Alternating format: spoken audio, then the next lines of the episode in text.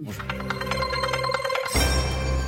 Bonjour Olivier Dussopt. En effet, vous présentez le dernier euh, budget du quinquennat. Est-ce que c'est un budget de sortie de crise? C'est un budget de sortie de crise puisque c'est un budget qui accompagne la relance économique. La relance est au rendez-vous.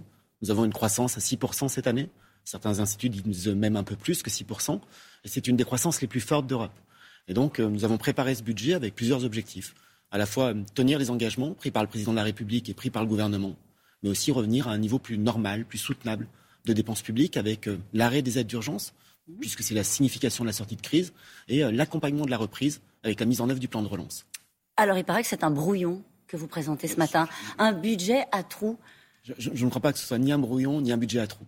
Pourquoi je vous dis ça Vous le savez très bien. Parce que l'opposition dit il manque quand même quelques dépenses assez importantes, notamment le plan d'investissement et le revenu d'engagement.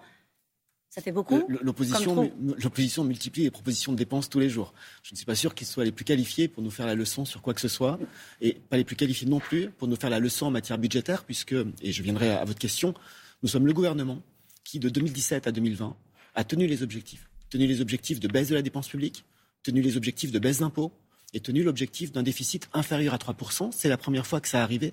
Aucun des gouvernements précédents n'avait réussi à atteindre ces objectifs. Ça, c'était avant l'argent magique. Oh, c'était avant la crise.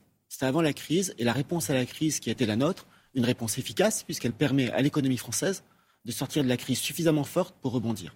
Et comment est-ce que vous pouvez vous projeter, Olivier Dussopt, sincèrement euh, sur une perspective euh, de déficit en omettant de préciser dans ce budget euh, un plan d'investissement dont on dit qu'il pourrait coûter aux alentours de 30 milliards d'euros et un revenu d'engagement dont on dit qu'il pourrait coûter aux alentours de 2 milliards d'euros Sur ces deux sujets, juste d'abord, pardonnez-moi, mais il faut comparer ce qui est comparable. Allez-y. le plan d'investissement, nous y travaillons sous l'autorité du président de la République avec un objectif qui est de, préparer l'économie française de 2030. Il s'agit de réfléchir à un investissement dans le capital humain, un investissement dans les transitions, et c'est un plan qui euh, sera annoncé par le président de la République, qui sera sur plusieurs années.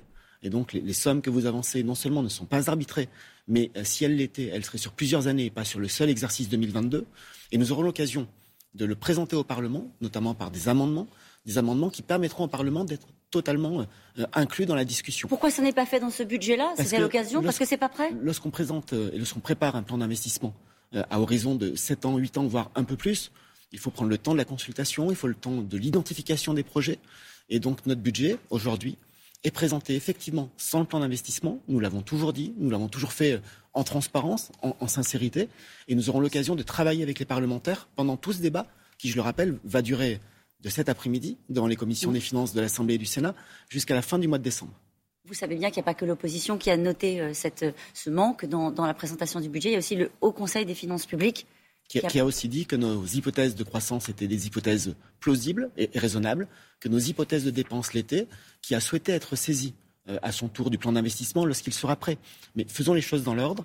Nous avons un budget aujourd'hui qui se caractérise à la fois par des engagements qui sont tenus, notamment dans le, domaine régalien, dans le domaine des toutes les priorités du président de la République sont financées. Ça, c'est les dépenses. Qui se caractérisent aussi par une forme de normalisation.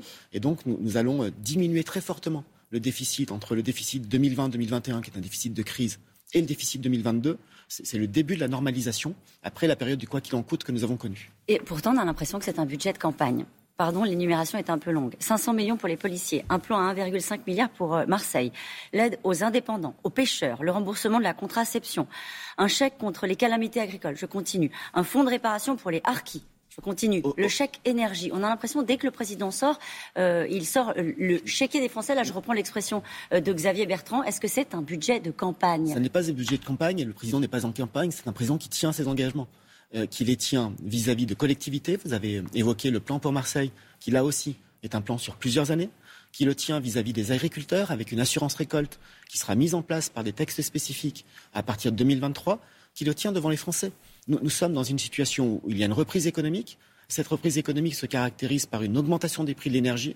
Le chèque énergie que vous avez évoqué, créé en 2018 d'un montant de 150 euros et qui bénéficie à presque 6 millions de ménages, nous l'augmentons cette année de 100 euros par ménage pour aider les Français les plus défavorisés, les plus dans la précarité, à faire face à l'augmentation du prix de l'énergie. Nous le finançons sur l'année 2021. Et donc, le président préside. Nous sommes encore à huit mois de l'élection présidentielle. Il a des engagements à tenir et il a une politique à mener. Euh, la réduction de la dépense publique est une priorité de ce budget?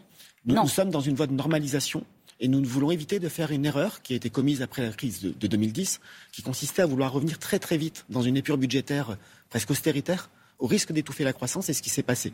La sortie de crise en 2010, c'est la croissance étouffée par l'austérité et les ménages comme les entreprises étouffés par le matraquage fiscal. Nous sommes dans une situation différente, pas d'augmentation d'impôts. Nous ne sortons pas d'une crise avec une augmentation d'impôts et la volonté de revenir progressivement. Et nous avons indiqué avec Bruno Le Maire au mois de juin dernier que notre objectif était de revenir à 3%, non pas en 2022, mais en 2027 pour que ce soit le plus progressif possible. Ça laisse un peu de temps du coup. Ça, laisse un peu de temps, mais c'est aussi un effort qui est fait. Et vous constaterez avec le budget que nous allons présenter ensemble, euh, Bruno Le Maire et moi-même, devant le Conseil des ministres tout à l'heure, que l'année prochaine, le déficit sera moins important et que nous maîtrisons l'évolution des dépenses. Le temps de l'économie, des économies, n'est pas venu. C'est ça que vous nous dites ce matin. C'est le temps. Il n'y a pas d'austérité, il n'y a pas de rigueur, mais il y a du sérieux. Et le sérieux, c'est faire en sorte qu'en dehors du plan de relance, les, les dépenses ordinaires de l'État ne progressent pas trop rapidement et elles progresseront même lentement. Nous allons les contenir pour faire en sorte de préparer l'avenir parce que c'est un point qui est important. Normaliser les finances publiques, mmh. revenir à un niveau de déficit progressivement plus soutenable, c'est aussi reconstituer des réserves, reconstituer des forces. On n'en est pas encore là. C'est la trajectoire que nous prenons pour permettre à l'État d'être capable de faire face à une nouvelle crise comme nous avons fait face à la crise précédente. Et dans ce contexte, vous poursuivez les baisses d'impôts, notamment sur les baisses d'impôts sur les sociétés qui ont déjà reçu euh, des aides massives pendant la crise. C'était la priorité? C'est la priorité parce que ça permet à l'économie d'être compétitive. À l'échelle du quinquennat, les impôts auront baissé de 50 milliards d'euros. C'est la première fois. 25 milliards pour les sociétés et 25 milliards pour les ménages avec la suppression de la taxe d'habitation, ça représente à peu près 18 milliards d'euros, et la baisse de l'impôt sur le revenu l'année dernière pour 5 milliards. Donc c'est moitié-moitié. 25 pour les entreprises, 25 pour les ménages et une baisse historique des impôts à l'échelle d'un quinquennat. Est-ce que vous craignez que certaines entreprises ne puissent pas rembourser euh, le PGE, faire face à leurs échéances? nous, sommes en réalité assez optimistes dans la mesure où euh, plus de la moitié des PGE n'ont pas été consommés et euh, toutes les indications nous disent que le taux de défaillance ne sera pas important et nous prévoyons c'est déjà voté depuis juillet, des dispositifs d'accompagnement. Une autre question euh, rapide. Est-ce que vous avez chiffré le montant des fraudes aux aides qui ont été accordées euh, pendant, pendant cette crise? Alors, il y a un certain nombre de, montants qui sont chiffrés sur les, les, aides que nous avons bloquées. Par exemple, sur le fonds de solidarité. Le travail de la direction des finances publiques a évité de verser presque 2 milliards d'euros qui n'auraient pas dû être versés, donc qui ont été bloqués. Il y a aussi des dossiers qui sont euh, constatés après versement, qui peuvent être frauduleux. Et nous avons un partenariat avec le ministère de la Justice pour qu'ils soient poursuivis en justice. Euh, le gouvernement répète que la croissance euh, est là. Hein. Vous avez des objectifs de croissance à 4% pour euh, l'année. Et 6% en 2021. Et 6% en 2021. le gouvernement, c'est vrai, on, l'a vu récemment, le président de la République, en tout cas, distribue de l'argent public. Que répondez-vous à ceux qui pourraient se dire ce matin, je veux ma part du gâteau? Je crois, je crois que la période qui s'achève aujourd'hui, ou en tout cas la période dans laquelle nous sommes encore quelques mois par rapport à la crise, est une période qui a démontré que l'État a répondu présent pour tous. Pour les ménages, en 2020, le pouvoir d'achat des ménages a légèrement progressé de 0,4%, c'est peu, mais dans une année où, la richesse nationale s'effondrait. En 2021, le pouvoir d'achat continue à progresser. Les entreprises sont accompagnées et le système social est accompagné. Nous avons mis en œuvre cette politique, celle du quoi qu'il en coûte, parce que nous avions une signature solide et que nous pouvions faire face. Euh, quand vous regardez ce qui se passe à l'étranger, euh, notamment en Chine, avec cette grande société immobilière Evergrande euh, qui montre des signes de, fragilité, cela inquiète les marchés financiers. Est-ce que vous craignez Est-ce qu'il y a une forme de fébrilité, d'inquiétude sur ce qui pourrait se passer à l'échelle mondiale, une crise de la dette? Nous, y sommes évidemment attentifs, mais la signature de la France, l'image de la France sur les marchés financiers est une image qui est solide. Aujourd'hui, nous, nous empruntons quand c'est nécessaire avec des taux qui sont extrêmement intéressants, extrêmement bienveillants même, pourrait-on dire.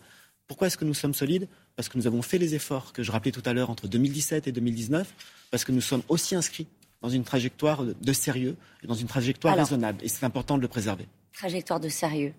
Quand on habite à Bercy, quand on travaille à Bercy, est-ce qu'on n'a pas envie de reposer sur la table le dossier de la, de la réforme des retraites? C'est une réforme dont on sait qu'elle est nécessaire et qu'elle est utile utile parce qu'aujourd'hui, il y a 42 régimes qui ne sont pas mmh. lisibles et qu'il y a beaucoup d'inégalités entre les régimes. Je pense notamment euh, aux hommes et aux femmes qui euh, partagent leur carrière entre le secteur public et le secteur privé, ou à ceux qui souffrent de la précarité et qui ont une forme de double peine avec le système de retraite actuel.